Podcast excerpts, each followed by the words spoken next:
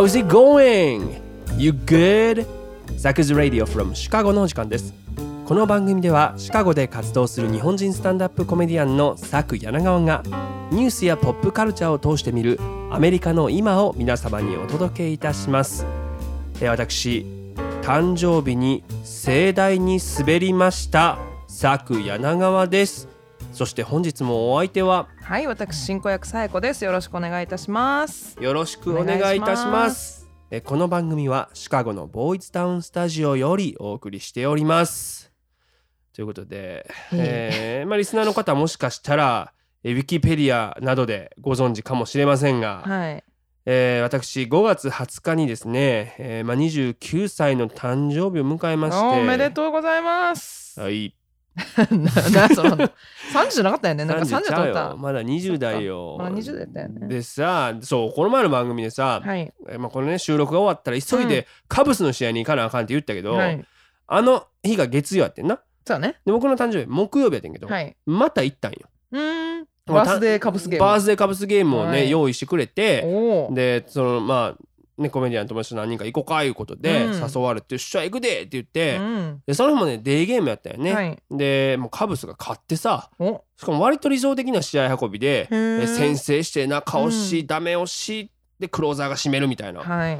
もう気分良くなって思ってね。ファンとしてはもう。ん。もういい勝ち方したななるほど。で球場の近くにあって前から行ってみたかっう。た、うん。こうシーフードのレストランがあるのよ。あのシャカシャカシャカがこのビニール袋でこういっぱいに入ってくるそうそうそう、あのあロゴがねカニ道楽みたいな感じで、はいはい立体的ではないねんけど、カニは。そう。ローカントリーってとこでさ球場の近くね美味しいでしょ？うんでまあよ言うたらカニエビロブスターとかがこそう袋に入ってなんでもうん。でタレと一緒にこうシャカシャカシャカってこうそうそうね振ってくれて出てくるのね。でそれをうん。結構こう手づかみでもこう食べる豪快ね。感じではい。でまあ美味しいのよ。美味しいね。でまあ名物がさあのケイジャンソースみたいなのをそうね使ってて、で僕、まあ、結構なんだろうささくれっていうの手荒れてて うんうん。こう手づかみでカニとかパキッと割って食べなあかんのがさ、うん。もうしみんのよ正味。もう手袋もらえるけど手手袋も袋がつんざかれるからカニ いやいやにいや。カニの足はすごい鋭利なの。どんなやり方したの？でもさもうだからしみんねんけど普段めっちゃ、はいはいでももうそんなんも感じないぐらい美味しいからもうむしゃむしゃ食べてさ。気分良くなってて。そうやしもうついでに言うともうなんならもうケイジャンがあんまお腹に合わへんのよ多分辛いのあかんよね。辛いのあかん。美味しいいねんけど、うん。結構な高確率で、うん。あのお腹痛なんねんな。翌日。し 超弱。っかも結構なんて多分あれペッパーなんかな。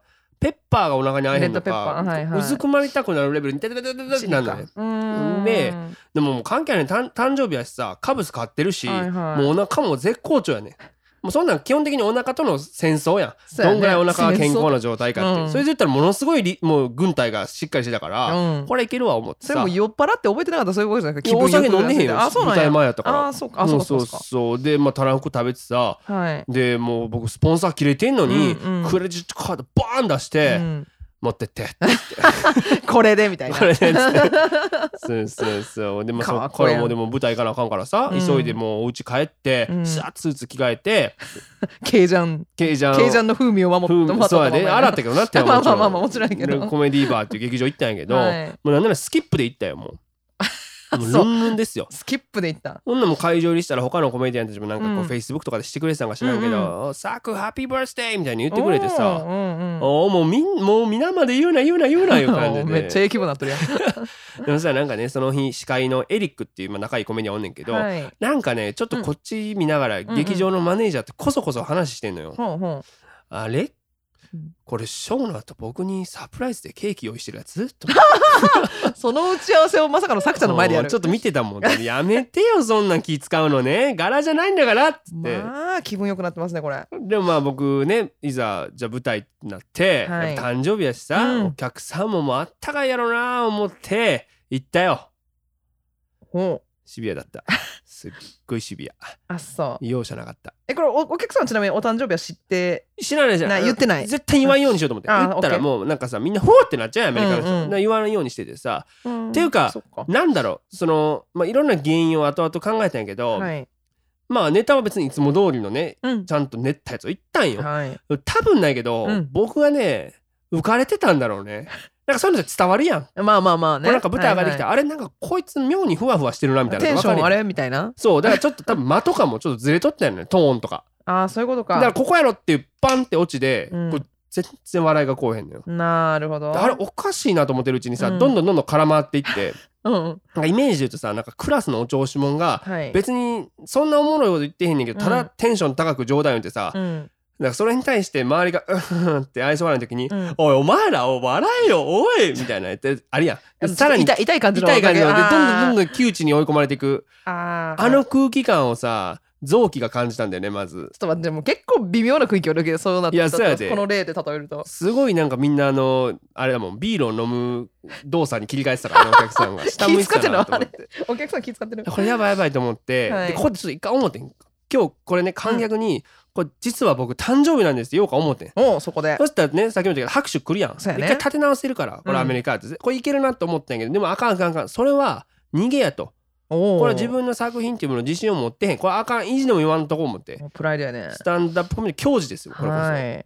でまあ頑張ったんやけど、うん。まあ結局ずっと低空飛行やったんよ。もうふわふわしちゃったんやろね。もうふわふわやったんやろね。もうでねこれで分かったこととしては、はい。あの昼にさ食べてる時は全然問題なかったはずの、うん。指先のささくれが急に痛み出してあれ？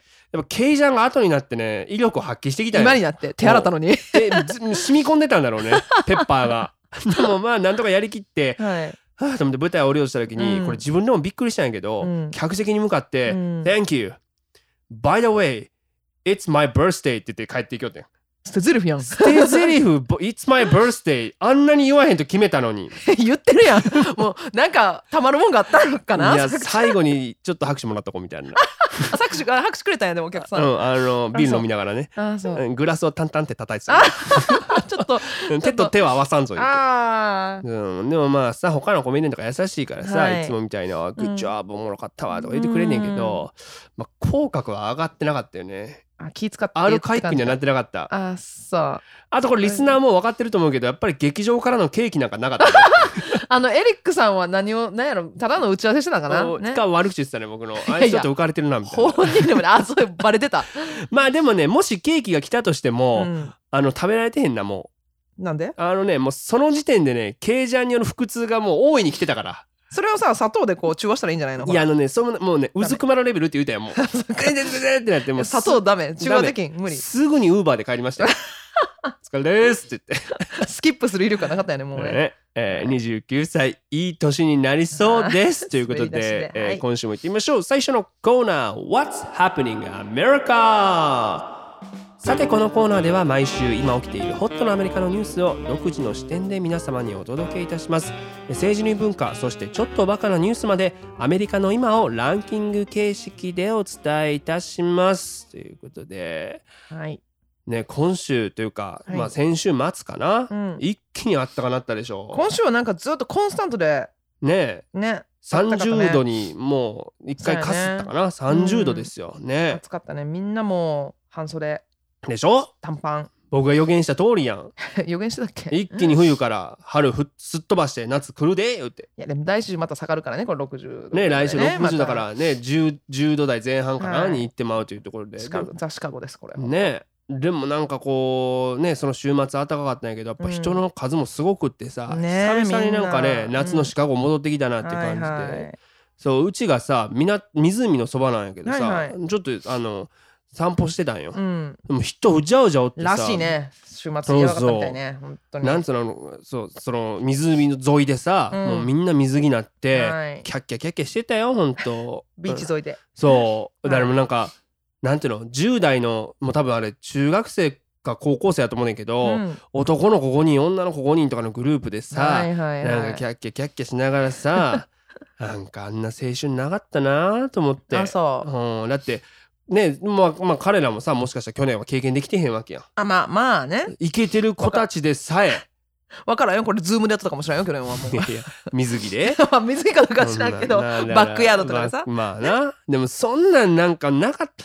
なんかいいなと思ってこう若いなかった。みたいな。うんというかなんか、やっぱこうね10人とかをこうちょっと見てたらさ、うん。いなんかこうすっごいイケてる子たちがさ、うん。こうなんつうの多分教室内でもこうねこうな人気者なんでしょう。女の子とかもさ、はい。その年でそんなビキニ着るみたいなビキニ着てさ男の子もなんかちょっとか こうちょっとテンション上がってる感あったしでそのちょっと影とかでいけてなさそうな子がおとなしそうな子が、うん。なんかいいなみたいなちょっともじもじしてんのよ。ああこれだった僕と思って。ああこれだったなーっていう。でそのさ横とかにさ、20代前半のまた10人組ぐらいがいてさ、はいはい。もうそのままそいつらが大人になったみたいな感じで。でそのねあもうこれ20代前半もこれじゃなかったと思って、20代後半今ちょうど僕ぐらいの人たち見ても、うん。やっぱりイケてるやつやっぱいけちょっとずつ落ち着いてくんだけどなんかイケてんだよ、でその横にさなんか自転車止めて腹全部出しながらとんがりコン食ってるおっちゃんがおってんけど、そのおっちゃんに一番なんか感情移入しちゃったもんね。あそう。ん。だって指にあれしてたよあのとんがりコンをこうあれは世界共通。指にうん巻いてこう食べてたよ指ごと本当に。ささくれないんだろうなと思って。ないんだよ。K じゃないんだよ。ちょっと待ってこんな話してる場じゃないんだよ本当に。終わんなきゃいけないんだよ。でもそう、はい。それで言うとさワクチンのパワーがねやっぱねこうみんな信頼してるっていうのをずっと言いましたけど、うん。ねすごいなと人がこんだけ出んのかと思ったけどさなんかこうねおなじみファウチ博士がねはい。なんか言ってたよ。なんかもう一発？1年以内にワクチン打たなあかんかもしれないねって。結局6ヶ月ごとに歌打つって最初言ってたからね。なんかこうブースターワクチンって言ってさらに効果を引き上げるねんって。なんかね。だから変異株とかにも対応するためとか言ってたけどさ、うん。ね。えだからどんどんどんどんそうやってもしかしたら売っていくっていうのがむしむしろこれ日常になっていくのかもしらんなっていうのをね、えーまあ思いましたけどもね。だからまあこれがどうなっていくのかっていうところはね、うん。えーこの夏ちょっとね注目していきたいなということで、まあ、最初のニュースいきましょう。お願いします。第3位バイデン大統領ガザ地区の停戦を称賛。21日ガザ地区で12日間にわたって衝突の続いていたイスラエルとハマスが停戦に合意したことが発表されえーバイデン大統領は仲介に入ったエジプト政府を評価するとともにアメリカの外交政策も持参したとのことです。うん。はい。ね、このニュース。12日間にわたってっていうことやったんやけどなんかもっと長くね泥沼化してしまってる印象やったけどね。2週間足らずだったんだね。本当にね。ということで。まあさ中東問題はこれずっとアメリカの外交における大きい課題でもあるわけでももちろんね中東の人たちにとってはそのねまあまあ大きい問題なんだけどさ、まあ、こちらでも、えー連日ニュースで報道されていたわけなんですがそもそも、えーパレスチナ自治区ガザ地区をねうん実効支配するハマスとイスラエルが交戦状態に入ったのがえー5月10日ということでまあもともとさ双方にとっての聖地であるエルサレム、はい。まあ、今回特に東エルサレムでの緊張状態がまあ続いている中で、うん。えーまあ武力衝突が起こってしまって、うん。えーまあ、ハマスがまずイスラエル側に対してロケット弾を発射し、うん。その報復としてイスラエルが空爆したというのがきっかけだという、報道されてますけれども、はいまあねその後も例えば5月20日、えー僕の誕生日ですよ、うん。えーイスラエル軍はハマスのインフラ施設などを中心に100回以上空爆を行い、はい。まあハマスはハマスでねえーロケット弾で対抗するということがあったみたいで、だか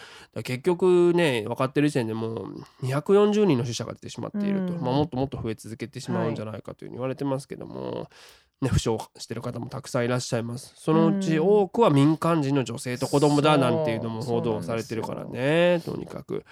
まあでもそうした中でえーエジプトカタールそれから国連なんかが中心になって、えーまあ、仲介役を買って出て、うん。えー停戦交渉してきたということなんですけども、はい。まあ、特にねエジプトは、えーアブドル・ファッター・アルシーシー大統領。うん。これやっぱ気持ちいいよね言うのも。アかまんと言うのアルシーシー、うん、これ7回ぐらい練習したからね。そう。そうそう。まあねシーシー大統領が交渉役を買って出て、まあ、イスラエルに対し相互かつ無条件の停戦というものを提案してはい今後も停戦が続くようにイスラエルとパレスチナ双方に安全保障代表団を派遣するという、まあ、決定をしたということでね。うん。まあなんかこう兄貴分のようなね、えー存在でこう持ちかけているというような印象でしたけども、うん。ほんならじゃあいつもはガンガン首を突っ込んでくるアメリカは今回何をしてたんだということなんですけども、うんこれまあ実は前々から言われてたこととして、はい。バイデン大統領がうん。イスラエルのえネタニヤフ首相と20年以上仲がいいというね、ことでして、まあ友人なんだよね要は。うんでまあ、今回もさ公の場でバイデンが自分の口でイスラエル批判をするってことが少なかったもんだから、はい当然民主党内からも結構批判が出ていてね。もっとイスラエルに厳しく言けいけと、うんもっと言うたれっていうふうに言う,、批判とかも出てたんだけど、まあ、実際は、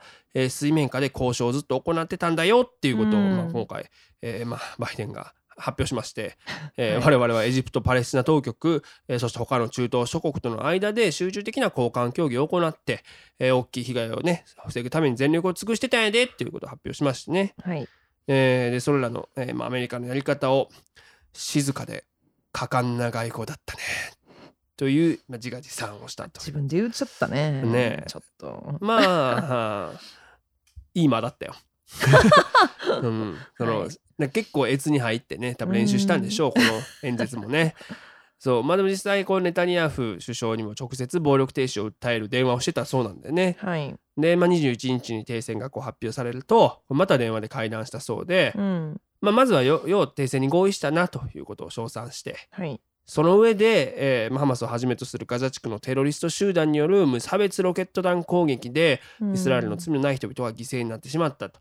イスラエルが自分の国を防衛する権利をアメリカは全面的に支持支持するよということを改めて、えーまあ、発表したということなんだけどもね。うん。まあなんかいろんな見方があるとは思うんだけどね。ね。私のフェイスブックの友達はあれだったけどね。もうあのイスラエルこうこういうふうに言うやんか。うんうんうん。だから違うよって言ってこうガザ地区の人をどんだけそうね。ねっていう話でだからこねガザ地区の人ももちろん犠牲になってそうそうテロ組織っていうふうにう扱われてるのがね。そこがね。まあ、もちろん民間の人もたくさん犠牲になってるわけですから、っていうところで、まあ、そのアメリカの見解っていうものっていうのはすごく複雑なものがあるんだろうなっていうのは思いますけどね。でまあただえっと実は今アメリカがですね、えまあ、イスラエルのミサイル防衛システムアイアンドームというものに対して、はい。えーまあ、技術支援をしているんだけども、うん。まあ共同開発したものではい。それに対してネタニヤフ首相がですねこれによって数えきれないほどのイスラエル国民の命そして、えーアラブ人ユダヤ人両方のこれ命をこれ救ったんだよっていうことを、えーまあ、感謝されたっていうのを言ってたよ。感謝されたよって。う。んそうそうそう。あと一応続けてっていうあの加えてっていう形ではい。シーシ大統領も頑張ったねっていう。うん一番頑張ったのシーシなんだから。そうやね。うん。トップで言わ称賛されるわけなんだけどね。シーシもよくやってるよってよ。ねということでね。まあだからまあアメリカは、えーまあ、これからガザ地区への、まあ、人道的な支援それからまあ経済的なことも含めて、えーまあ、引き続き国連と連携して取り組んでいくという発表をして、うん。えーまあ、だからハマスじゃなくてパレスチナ自治政府との完全なパートナーシップのもとでやっていくよっていうのを付け加えてたから、うん。まあそういうような立ち位置というか、えーまあやり方ねやっていくんだろうなっていうふうに思うわけですけども、うん。まあそもそもさ、まあ、バイデンの外交がどんどんなスタイルなのかなとかどういうふうにやっていくのかなっていうのを、まあ、今回メディアを見てたと思うんですよね。はい。っていう意味で言うとやっぱりそう本人も自分で言ってたけど静かに言ったなっていう印象はね。はい。こうだからこう強靭強大なリーダーシップと、うん。えー力でこうねじ伏せに行くというよりは、うん。なんならむしろ本人が直接出ていくことっていうのもほとんどなかったわけだし、ね。ねえーまあ、こう静かにね裏でこうなんていうのかな画策してねみたいな。そうそうっていうややり方実務の方だったんだなっていうのをちょっとまあ見て取れる感じでしたけども。ほんまにやったんかね。ねまあもちろん本人がやる必要ってね別に実際はないわけで、うん。そうそう。だからまあだってこれからさやらなあかんこといっぱいあるやん。まあでもリーダーシップを発揮するっていう面はアメリカは特に求められるからさ。まあそうやな、まあこうやって事後にさ自画自賛っていう形でそうね。水面下でやっとったんやでってなると。あ親って思うアメリカ人は少なくな。いんだろうなっていう印象をどうしてもね、まあ、拭えないかなと思って。21年現在その強大なカリスマが一つの国を特にアメリカを治めるっていうことがもしかしたらまあ難しくなってるのかもしれないけどねこんだけいろんな人がいる中で。うん。というのはこれから外交で言ったらさ、うん。まあ、ロシア北朝鮮シリアそれから持ってた中国とかねいろんな問題が出てくるわけや、はい。その度にこうどういうふうに仕事として対処していくかっていうのがアメリカに今求められてるんだとすればですよ。うまあまずん内側のこともやらなあかんやアメリカのまあ国内のうん。えーまあ経済復興も含めてあとまうんあコロナ対策もせなあかんわけででまあコロナ対策についてはうん。えー国民の65%以上が評価しているっていうデータも先週出てきたりまあワクチンの数だけで言ったらねさっきみたいにこうえーね人がいっぱい出られるようになったっていうのはもしかしたらそこに国民がなんだろうね。ああ頑張ってるねっていう思いが反映されてるのは分からまあね。まあでも40杯いかないけどね。そうしかも分からへんからねここからどうなっていくか。も、うん。そのワクチンがどこまで効くのかも分かってんけど、とりあえず今の時点ではそういうようなね、え機運になってるっていうのはね、まあね。このリスナーの方々にね、うん。えーシェアできればというふうに思うんですけどでそれで言うとさなんかこうガザのことをねなんかこうまあ言ったら大きいニュースなんだけど、うんここをねジョークにしてるコメディアンってあんまり見んひんかったかなと思って。ちょっとまだシビアすぎたんかな。っていうのももちろんあると思うねねんけど、うん。でもシビアなことって他にもさそれこそブラック・ライブズ・マターとかしてる人もいたし、うん。でもちろんねそのまあコメディアンの世界にはねこのユダヤ系の人たくさんいるし、うんでまあそういうところに親和性はあるのかなとも思うねんけどまあもちろんアラブ系の人もたくさんいるしね。まあだからここのパレスチナイスラエルってもうすごい複雑やんか昔から。だから結構危ない。結構慎重にならないとダメなんじゃないの？ジョークに関してもね。結構。そう。でもなんかもちろんそれもあんねんけどさその今アメリカ国民にとっての関心としてはさ、どっちかというとやっぱ国内のニュースの方があまあ大きいのかなっていうのも基なんかこ本的にそうじゃない、思ね。アメリカの国民の人って結構。もちろんだって国内にいっぱいニュースがありますから。そうそう。だから結構海外、まあ、知ってる人もいるけど多うん。分そこまで注目してるっていう面ではあんまりね。ねそれで言うとさ今まあ日本の多分国内の話題ってオリンピックが中心だと思うんですけど、ねそうやろうね、まあ、こっちでオリンピックなんかまあそれは報じられへんよねまだ。まあ、最近ようやくね、うん新聞とかでもやるようにはなったけど、うん。まあただ日本が思ってる以上に多分オリンピックはこっちでは触れられてないのかなっていう印象はねれてない。まああるなと。うん。いうことで次のニュースでございます。第2位アジア系へのヘイトクライムを阻む法案が成立20日バイデン大統領は増加するアジア系に対するヘイトクライム対策を強化する法案に署名し法案は成立したとのことです。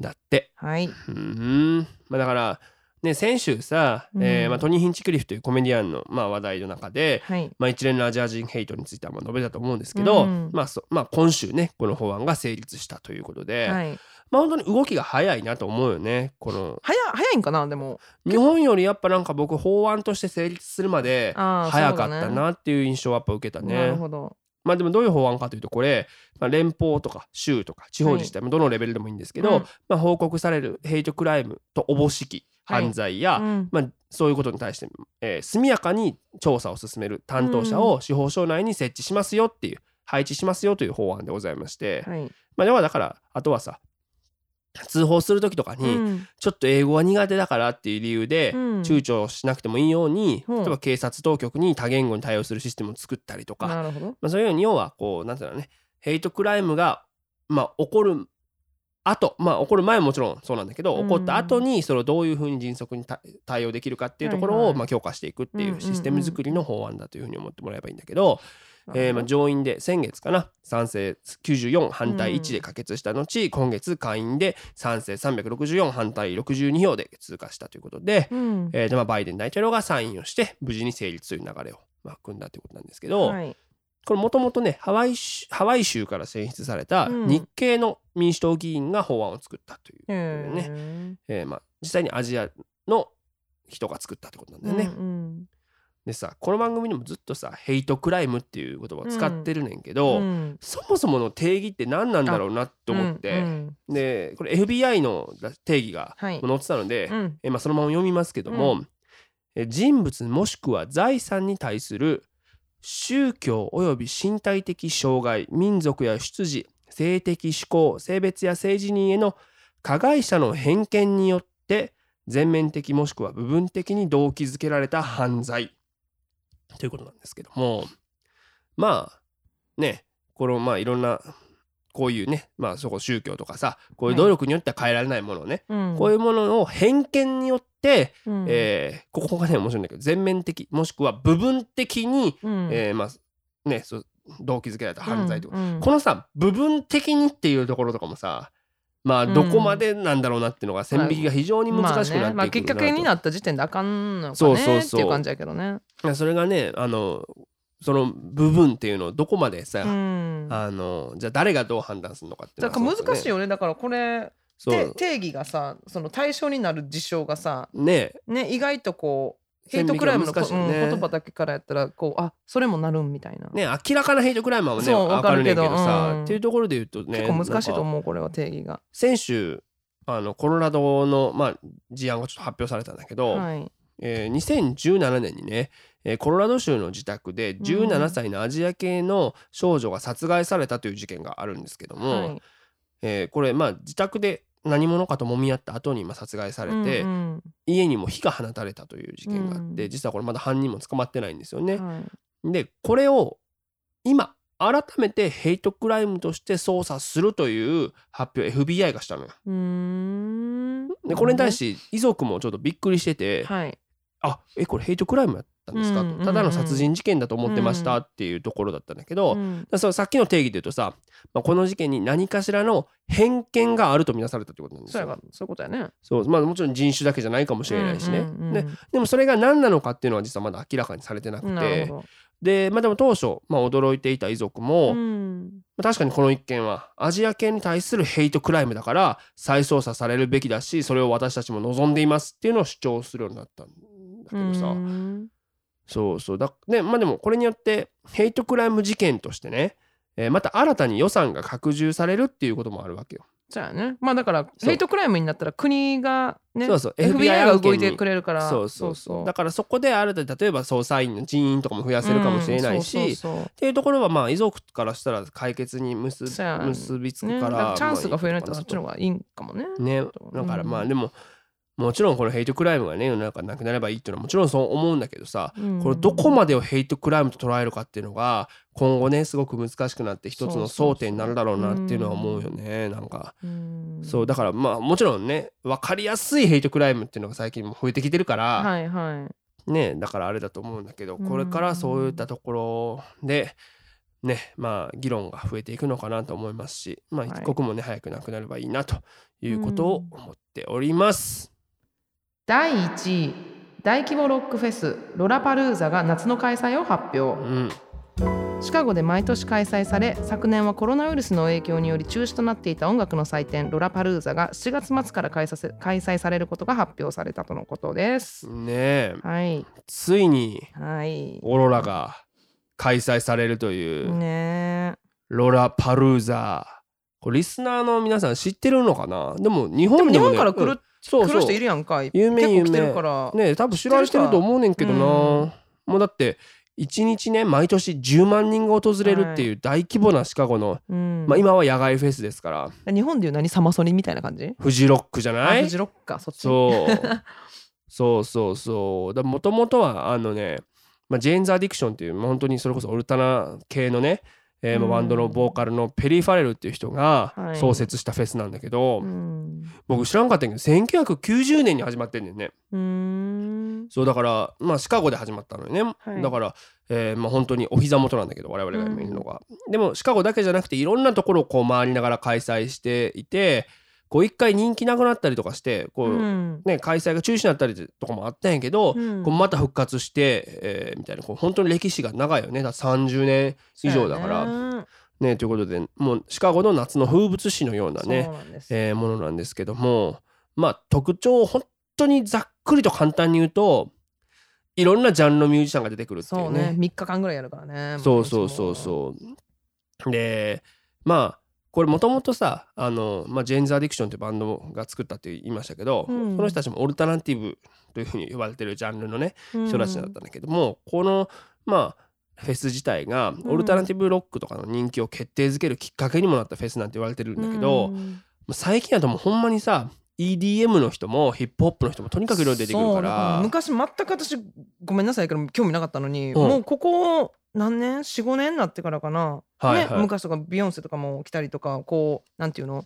ポップヒはい。ップホップ、ね？っになっててきていうねってう。んライいうンナップの人たち。だからまあお客さんも若い人が多いね本当に。増えたよね多分ね。うん。それこそ、うん。なんつうの？このさあのレイブっていう文化があると思うけど、はいはい。一晩中よね。ね一晩中踊り明かしますっていう。もうあのエナジードリンク飲みまくるっていうねそうそうそう。っていうね人たちが結構街中にいるっていうことなんですけども、うん。まあでもさアメリカもとかもちろん日本もそうやけどさっきフジロックの話でだからそうやけどさ、うん。もう去年からねコロナの影響で大規模なロックフェスってほぼできてないわけですよ。うんうん。で、まあ、その中で今年の夏こうしてシカゴで大規模なフェスが行われる。しかもそれもフブほぼフルキャパシティでうん。できるっていう発表がなされたのはまあ大きいかなというふうにね。まあ思っていて、外はっていうのも大きいところがあるんやけどね。そうそうそうそう。うん。でまあシカゴのねロリ・ライトフット市長がまあ会見で言ってたんだけど、はい。まあ参加するにはワクチンの接種を完了させる必要がある、うん。まあまあしてない場合は陰性証明を24時間以内に取ったやつを提出しなさいよっていう、うん。まあことらしいんだけどさ、はい。まあでもこれがねだからね大規模にやれるっていう、まあ、シカゴの一キックオフになるんじゃないかなと思うんだよね。うんなるほどね。7月の29日からだっけね、はい。ということなので。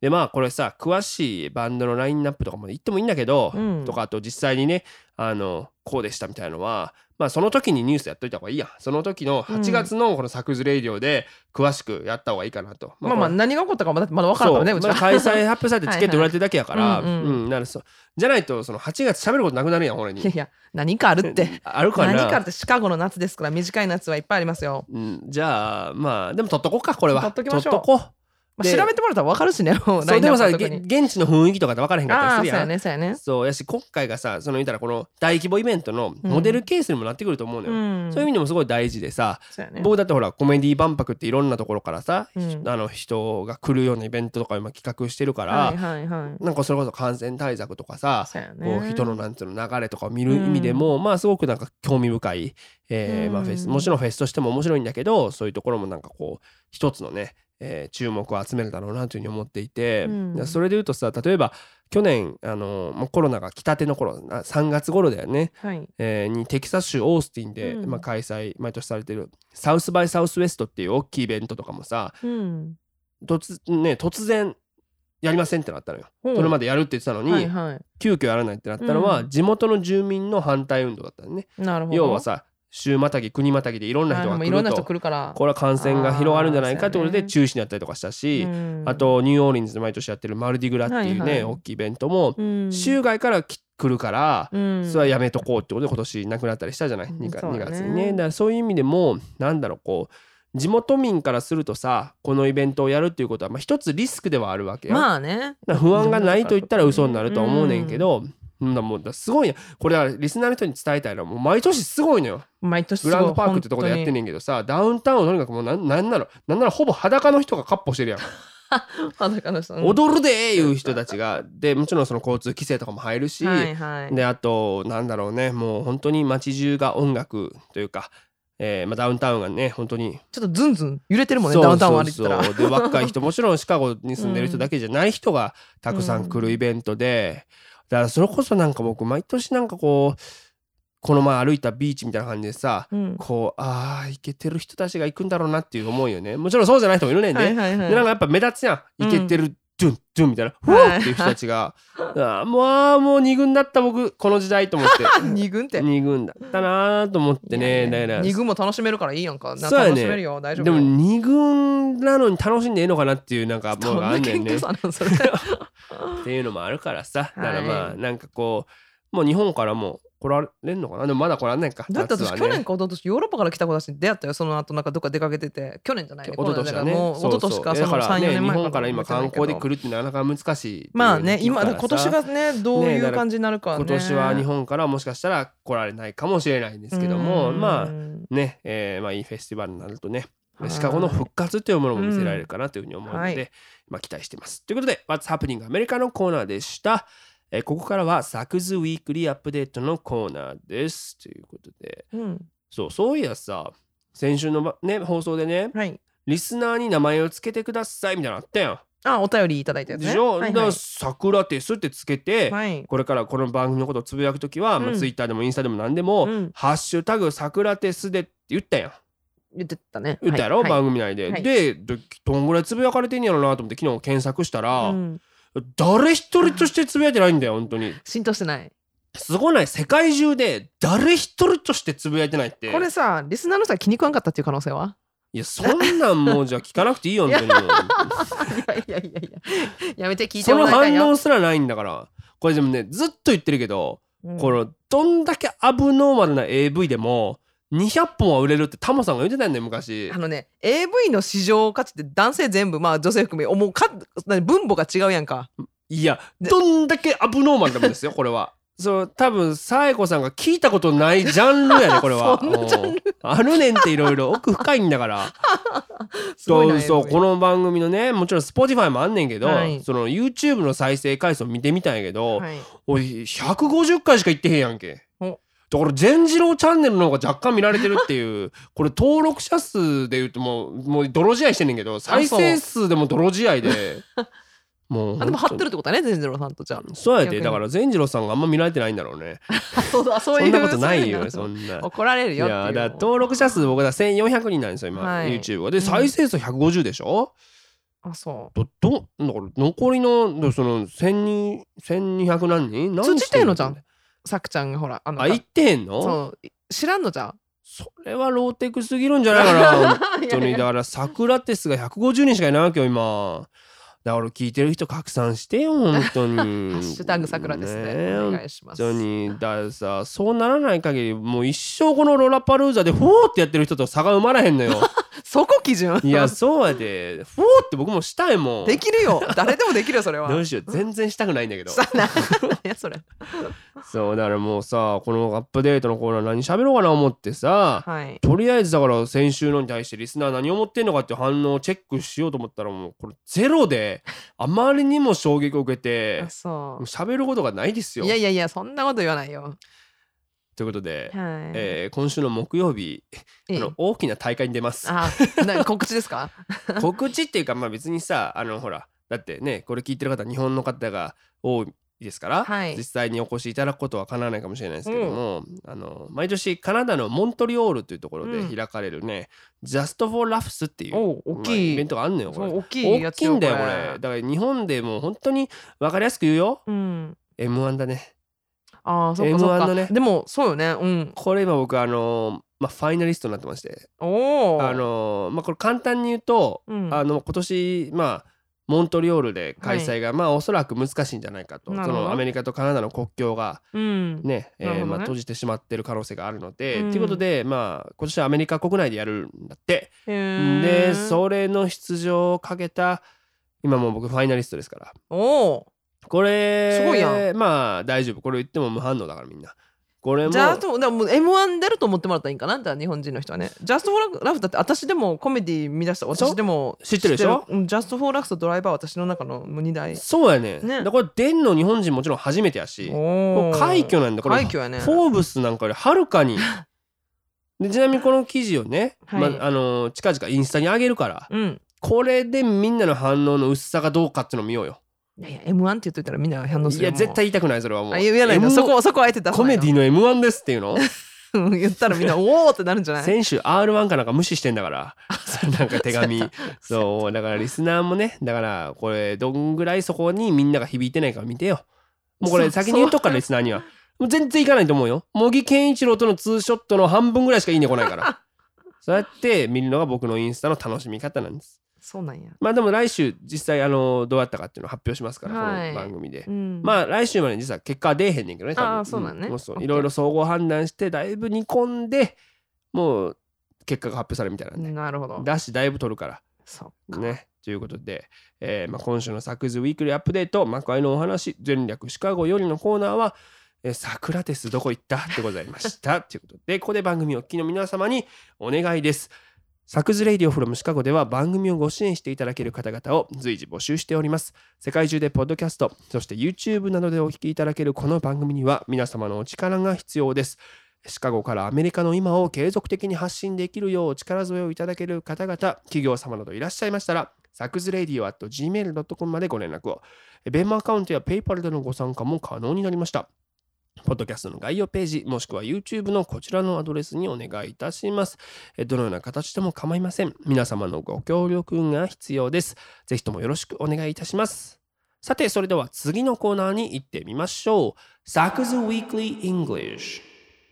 はいこのコーナーでは便利な英語表現や今アメリカで流行りのフレーズを紹介していきます今すぐにでも使えるそして使いたくなるようなフレッシュな英語を一緒に学んでいきましょうということで、はい。えーまあ、今週もいろんなねえー話題を、えーお伝えしようというふうに思っておりますがううん。何がいいかね？何でしょう今週は。ねなんかこうコメディ用語をちょっとまだ、えーお。紹介したいなというふうに、うん。えー思っております。ということで、えーいきます。ヘクラーヘクラーということで、あのまあヤジだね。はい。ヘックラー、ね。ヤジ、えーまあ、日本語でもあ,、まあ、あるやんん？日本語でもあるよ日本語でもヤジという言葉。いやヤジはいはいはい。そうそうそう、まあ、野球場とかでもさこれヘックルって言っていいんだけど、例えば何ですの「あお前ちゃんと取れや!」とか、はいはい。なんかそういうまあヤジっていうのがもうコメディで結構あるんだよね、で、まあ、酔っ払ってる人も多いからそうやってやじってくることも多いねんけど、うん。まあ、動詞で言うとヘッコーですよね。ヘックルそうヘックルですね。はい。っていうのがあって。だからこうなんていうの開演前のアナウンサーでもさコメディの、うん。うんほんまはあれなんよ。ヤジって一応禁止されてんのよマジ？そうノーヘックリングでお願いします。普通にやっていろんな人のさコメディスペシャルとかでもさお客さんとね。お客さんととのやり取りがあってそのお客さんからとかあんねんけど基本的にダメなんや。なぜならそれ言わないと、うん。あの地獄が待ってるから。あそういうこと「おい!」っていう俺も俺もっていうだからまあ基本的にはダメなんだけどね。それでもやってくる人はいるからね。酔っ払ってる人もいるから。あかったんや知らなかったわ。そう。っていうのがやるクラブが結構多いね。なるほど。例えばこのうん。このショーでは、えー皆様にドリンク2杯以上のオーダーをお願いしております。うん。えーそして、えー、ヤジは極力なくお願いいたします、みたいなのが入ったりすね。なるほど開演前アナウンス。そうそう。だまあこのヘックラーヘックラーをとにかく潰すことが、まあ、一つコメディアンの、まあ、仕事の一つというかうん。なるほど。記者に対してパンと即座にはいはい。返さないといけなかったりとかしてさ、なるほどね。これを潰すことを芸風にしてる人はそこそそういうネットフリックスのスペシャルとかでも「はいやじっていいよ」っつってやじらせてそこを潰すっていうのがまあ一つ。やってるけど難しかったりするんだよね僕の場合とかだと。もう何言ってるか分からへん時とかあるから、あベロンベロンすぎて、はいはいはい。どうすんのそれ？うんええええってねいやもうなんかすいませんちょっと何言ってるか分からへんからちょっと僕のシリに言ってくださいって言ったことあるよ。あそうそうの携帯電話出して、うん、そしたらなんかそれまたなんかやや言うてきたりだから僕はもう手持ちを持っとかなあかんよね。人より。引き出しを持っといなてどこを引っ張り出すかっていうね。ん。とこはあると思うけど本当にでもよくあるからね。でもまあこの番組聞いてるリスナーもね僕のショーに来て、うんいいですよヘックルし僕はノーヘックラーじゃないからもうヘックルいつでも歓迎だけどその代わりぶっ潰すからねどうする日本語でヘックルされたら？いや血祭りにあげます血祭りなんやそこも仕事だと思われてるから日本語で来たらでもさ面白く返さなきゃいけないからさこうそれをなんかこう英語にしてこうやらなきゃいけないなるとや迷惑極まりないよねね 確かにねでもそういう場合はあの一言です。えセキュリティって。本当に引っ張り出されるから。悪くないあそうからね。だからあのひどいと。あ。そそうそうセキュリティっていうふうに呼ぶように すると思うので、なので、えーまあそこのねヤジという言葉そのなんかだってさ開演前アナウンス聞いてもノーノーリングと言っても何のことか分からへんかったらねう僕のショーに来てくれても、えーうん。あれだと思うので、えー覚えていきましょう。ヘックラーヘックラーということで次のコーナーです。アスクサクアスクサクでは毎週リスナーの皆様からのお便りを募集しています。ご質問からお悩みご感想など何でも構いません。ラジオネームをお書きの上サクズレイディオ at gmail.com サクズレイディオ at gmail.com sakusradio at gmail.com までお送りください。なるほど。えどうでしょう今週。ー、今日聞いてた。あのね何件か来てたんですけどあのー、なんか来週来なさそうやからさ 先週ほらもう2枚2枚っていうか2いやあれはスルーでいいねあんな。名前忘れたけど。そうあれはスルーのねやつですから。1件ずついった方がいいんじゃないですか？ねだから今日はね、えー欲張らず一件お読みいたしたいなと思いますけれども、えーラジオネームトンキーさん。えーサクさんサエコさんこんばんは。こんばんは。サックズレイディをいつも楽しみにしている貴重な大学生リスナーです。今日本は緊急事態宣言が延長されたり、友達との食事でさえもまともにできないという環境でフラストレーションがたまります。えー僕は以前から大学生のうちにアメリカ横断旅行をすることが夢でした。今年の夏休みに行きたかったのですができない気がしていますえーその分このラジオを聞きながらまた観光本を読みながら毎日気分だけでもアメリカに行ったようにしていますえーそこに書いてあって驚いたのですがマクドナルドは実はシカゴが第1号店なんですね。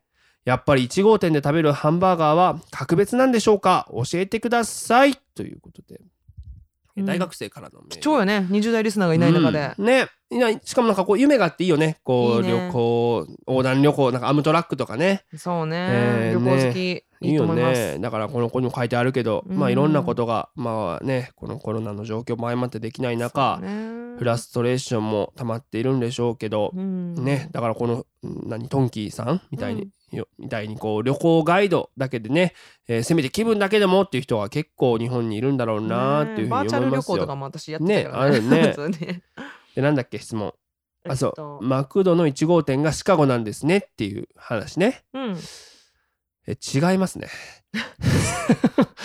あの確かにイリノイ州なんだけど、うん。これデスプレーンズっていうこうだいぶ奥まったとこですね。郊外なんです、シカゴ市内ではなくってもう、ね。デスプレンドで結構ね。まあだから、まあ、トンキーさんこれ確実にこれ勉強不足だね。いやでもほらこれはあれでしょ？あのほら本に書いてあった情報やからまあでもででもその資料のリテラシーという部分ではさだからこの学生時代にね、うん。こう旅行に行っときたいっていうのも分かるよ、はい。分かるよ。でもうん。そもそも学生の本部は勉強ですから。まあ、なんとつまらないこと。いやだからもう旅行の前に勉強をねした方がいいんじゃない？してるかもしれないめっちゃストレート A のスチューデントかもしれませんよ、ウィキペディアにも書いてあるんだよマクドナルドって調べてと1号店デスプレーンズって。あーあのそう多分だガイドブックとかに載ってるそのダウンタウンのあの大きい、まあはい。あれはあの1号店をこ模したやつだからね。うそうフランチャイズ1号レプリカ店だから。そうレプリカっていうかとして作られた。そうなんだよ。でもね多分観光ブックにそう書いてあるのが悪いんやと私も思うよ。だってやっぱそう思って思っちゃうも多い多いと思うし。まあ、ね。じゃあ大丈夫。トンキは大丈夫だよ、うん、だけどまあトンキに分かりやすく伝えとくけど、はい。デスプレーンズはねうん。まあじゃあいいや。シカゴを東京だと例えたら、うん。熊谷ぐらいだから。埼玉の。わかるかな？だから熊谷のやつが東京出身ですって言ったら、うん。いやいやいやそれはないわ。ちゃちゃちゃちゃちゃってない人多いやん。なるほどね。だからまあいいよ。関西で例えると、うん。どこ？大阪やとしたらねシカゴが、うんはい。もう生駒ぐらいですよ。だからもう西郷さんのために兵庫に例えてあげると 三田ですよ三田あの、うん。離れすぎ。三鉄乗らなあかんやん三鉄高いんだから日本で一番高い施設なんでしょあれ本当に。三そうです。三田の人間がそれ、そね大阪言うたらまあどつかれるよねでしょ、だから三田製麺ってあるやんなんかそなんかラーメン屋さん。あれ僕三田製麺だと思ってたんだから 全然違う。まあいいや。そのどうでもいいんだよそんなんで それで何だっけ？マクドナルド。そうそう、はい。マクドナルドはさあれなんだよ。一応レイクロックっていうおっちゃんが、うん。まあ、創始者ってなってんの。まあこれ創始者ってちょっとこれ気を使って喋んなきゃいけないんだけど、っうん。ていうかもうそもそも権利を買っただけなのよこのレイクロックっていう人が。なるほど。このレイクロック自身が、えーオークパークっていうシカゴ市の隣の市出身なんだよ。なるほどね。だからまあイメージ言ったらこれ尼崎とか川西ぐらい。もうで泉佐野でもいいよ。堺とか。なんかえ離れてないちょっと。なんでこれ大阪で例えなきゃいけないもうちょっと近いか。隣やからな。もうだってうん。堺にしとくか。堺。オッケー。堺の人です。堺の人です。堺の人何やそれ。だからあのーそう。もともとこのレイクロックはミルクセーキのマシーン、作るマシーンの営業やったんよ。はいでカリフォルニア州にうん。営業に行った時に、うん。マクドナルド兄弟っていうまあ兄弟がやってたハンバーガー屋に行くねんけど、はい。これ素早く同じ品質のものをなおかつ効率よく作るっていうシステムに目をつけてそこれやと。ううん。これこそアメリカの食の未来だっていうことを確信したってわけなんだよね。でそこからフランチャイズ権を買い取って、はい。1955年に最初のマクドナルドをデスプレーンズに開店したと。うんね、だから生駒に開店したみたいなもんです。堺の人が。で、えー同じ年にもう直営店第1号店としてシカゴのダウンタウンにバーンと行くわけうですよ。もうオープンするやいなやデスプレーンズで話題沸騰でめちゃめちゃ繁盛したんやって。ねらしいね。ね、だからもう若者を中心に大ヒットしたっていうことなんだけども。ほで多分そのガイドブックに載ってたのって多分なんだけどさ、うん。あのロックンロールマクドナルドって呼ばれる、ううん。こう内装とかもおしゃれにロックンロールな感じにしたシカゴのダウンタウンのマクドのことだと思うのよ。うんうん。これがもう今実はもうないんだよね。2017年にその内装をもうあのロックンロールっていうのもやめてしまったんだけど、うん。まあ世界のマクドナルドマニアからするとやっぱこう伝説的な、うん。えーまあ、ところだったっていうのは間違いないし観光地だったっていうのは間違いないんだよね。で、まあ、その1955年っていう年でしょ？はい。これってさ西海岸、まあ、ロサンゼルスにさディズニーランドができたのと同じ年なのよ。うーん。でまあこれどういう年かなっていうのはまあ考えたんだけどさ、はいやっぱそれこそロックンロールっていう風にこの店のテーマがなってんのってやっぱマクドナルドとロックンロールの結びつきって、まあ少なからずやっぱあるなという風に思って、ほう。でやっぱそれ今までそのレストランってさ、うん。お金持ちが行ってはい。でサーバーとかいわゆる使用人の奉仕を受けるっていう文化やったわけや、うん。そのだってんね普通にご飯食べてたらさうん「Everything okay?」とかさはい聞きに来たりするやんこそうやね。うサーバーの人が。ね。でチップを払ってみたいな、うん。っていうのが主流だった。はい時にいわゆる平民たちの食べ物がうん。便利さであったりとか、うん。気分の良さを元にして売れていくだろうなっていうことを予測して、えーまあ、作ったのがまあマクドナルドじゃない。はい。でそれまでだったらいわゆる階級が上の人たちっていうのは、見向きもせんかった食べ物が、えーどんどんどんどんこうチェーン展開されて広がっていくっていうビジネスが、うんうん。まあ、マクドナルドだけじゃなくてこの辺りから活気づいてきてるっていうやっぱ歴史があるからなるほど、この音楽と似てるなと思ったのは、うん。まあ、クラシックとか、まあ、まあもっと言ったらジャズもそうだと思うんだけど、はい。こうさ着飾ってさ、うん。えー聴きに行っていたそういう音楽はい。がこうそうじゃない人たちにもどんどんどんどんこう浸透していってそれが文化といううねりを作っていったと。つまりまあ出自がね昔の感覚からすると、はい。癒やしいという感覚のものがうん。どんどんどんどんこう広がっていったっていうところで、まあ、まあマクドナルドとロックンロールっていうのがこう一つ重なり合うというかね一つの時代の象徴なんじゃないのかなっていうふうにね思っておりますよ。うん。っていうのをね大学で習った。あ習ったんや。うんだから そのアメリカ横断しようっていう計画を立てる前に僕は勉強したから 二軍だったから。でもこれテレビで日本のテレビでねやってたよこのマクドナルドがこのマクドナルド兄弟かハンバーガーをそうどうやって早くこのお肉のあれ何パテ？あパテひっくり返すひっくり返すなんかねなんかねやってた気がするよ。よ私そう。も知ってるから僕あのーそれで言ったらなんか行ってみたいのが実はシカゴにあって、うん。あのマクドナルド大学っていうのがあるんだよね、うん。ウェストループの方に。はい。でそうだ僕それこそその存在に気づいた時にはもうちょっとあのパンデミックなんてできまだ行けてないねんけど、うん。またきっとそういうミュージアムみたいなのでいろんなことを学べるみたいだし、うん。あとなんか聞いた話なんやけど、はいこう世界各地のマクドナルドのメニューが食べられんねんて。マジ？そうだから世界各地？照り焼きマックバーガーやっけ。あ日本の？そうあれってさアメリカではもちろん買えないんだけど、買えないね。そこだけあるんだってマクドナルド大学だけ。レシピとかじゃあ日本のもうそのままの使ってるんだろうね。再現してあーてそうなんだ。れだからちょっ面白いと興味あるっていう人いるかもしれないし、うん。まあねそうほ他の国の？でもドイツ行った時とかホットドッグあったからねマックに？そう。ちなみににあのさっきのマクドナルド兄弟がやってたハンバーガー屋さんもともとホットドッグ屋さんだったんだって、あそうなんや。まあ意外とそういうところとかでもねなんかそういうのとかいろいろあったりとかして面白いのかなというふうに思うねんけどさ、まあさっき冗談でねこれ勉強した方がいいですよみたいな、まあ、言っちゃったけど、はい。なんかそのなんつうの？ガイドブック見てるのってめっちゃ面白いやん実は。面白いよね。ガイドブック見ただけで本当にさ世界行った気持ちになんかちょっとなるしさ、うん。行った時も実はああーここだみたいなテンション上がったりするねんけど、それで言うとなんかさその地球の歩き方僕結構実際読んできたんやけど、うん、読んできたって。読んできたよ。いろんなとこ行く前に絶対地球の歩き方買あってさでうわええなと思ってたんやけど、うん。シカゴのこの前久々に見てみたんやけど、はい。ちょっと言いたいことあるわ。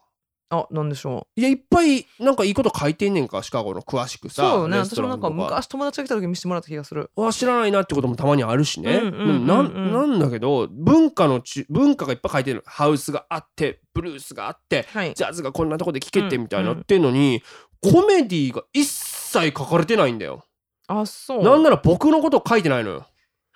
僕が出てるっていうのを茂木健一郎が来てんだよわざわざ僕を見に それは乗らんでしょ歩き方に。歩け歩き方には。乗らないのかな？でもなんかそのなんかジャズを解説するおっちゃんとか乗ってんねんであそっか。えでもコメディコメディシアターみたいなの乗ってなかったかな？乗ってんねんけどそのなんつうの？全然解説もちょっと甘いのよ。あーちょちゃんとカバーしきれてない全然ちゃん感じとしジャズとかめっちゃ見方とかさいろいろ書いてんねんのに、ねうん。まあまあコメディこの通り言ったらめっちゃ浮くよっていうかいじられるよみたいな。逆 もうなんかヘックルしてないのにめっちゃ潰されるよみたいな。いやいやそんな情報いらんくね。そんなことは書いてなかったかな。まあそうそう。でもそういうのあってなんだろう。こう現地のさ実際こう住んでる人とかさ、はい。こうその文化にこう根ざした人のまた紹介できる？しかもなんていうの？そんな別にコアじゃなくてもさうん。そういう文化をちょっとこう書けたらいいなと思ってうん。なんか僕書きたくなっちゃった。観光本シカゴおのー。結構でも紗友子さんと協力したらいいの書けそうちゃう？レストランとかも。結構偏ったもんばっかなるな ならへん大丈夫うちらなる可能性あるな、ねそうレストランとかのラインナップとか後でちょっと見せますけど。あレストランとかあそうやねレえストラン。ーっていうのあって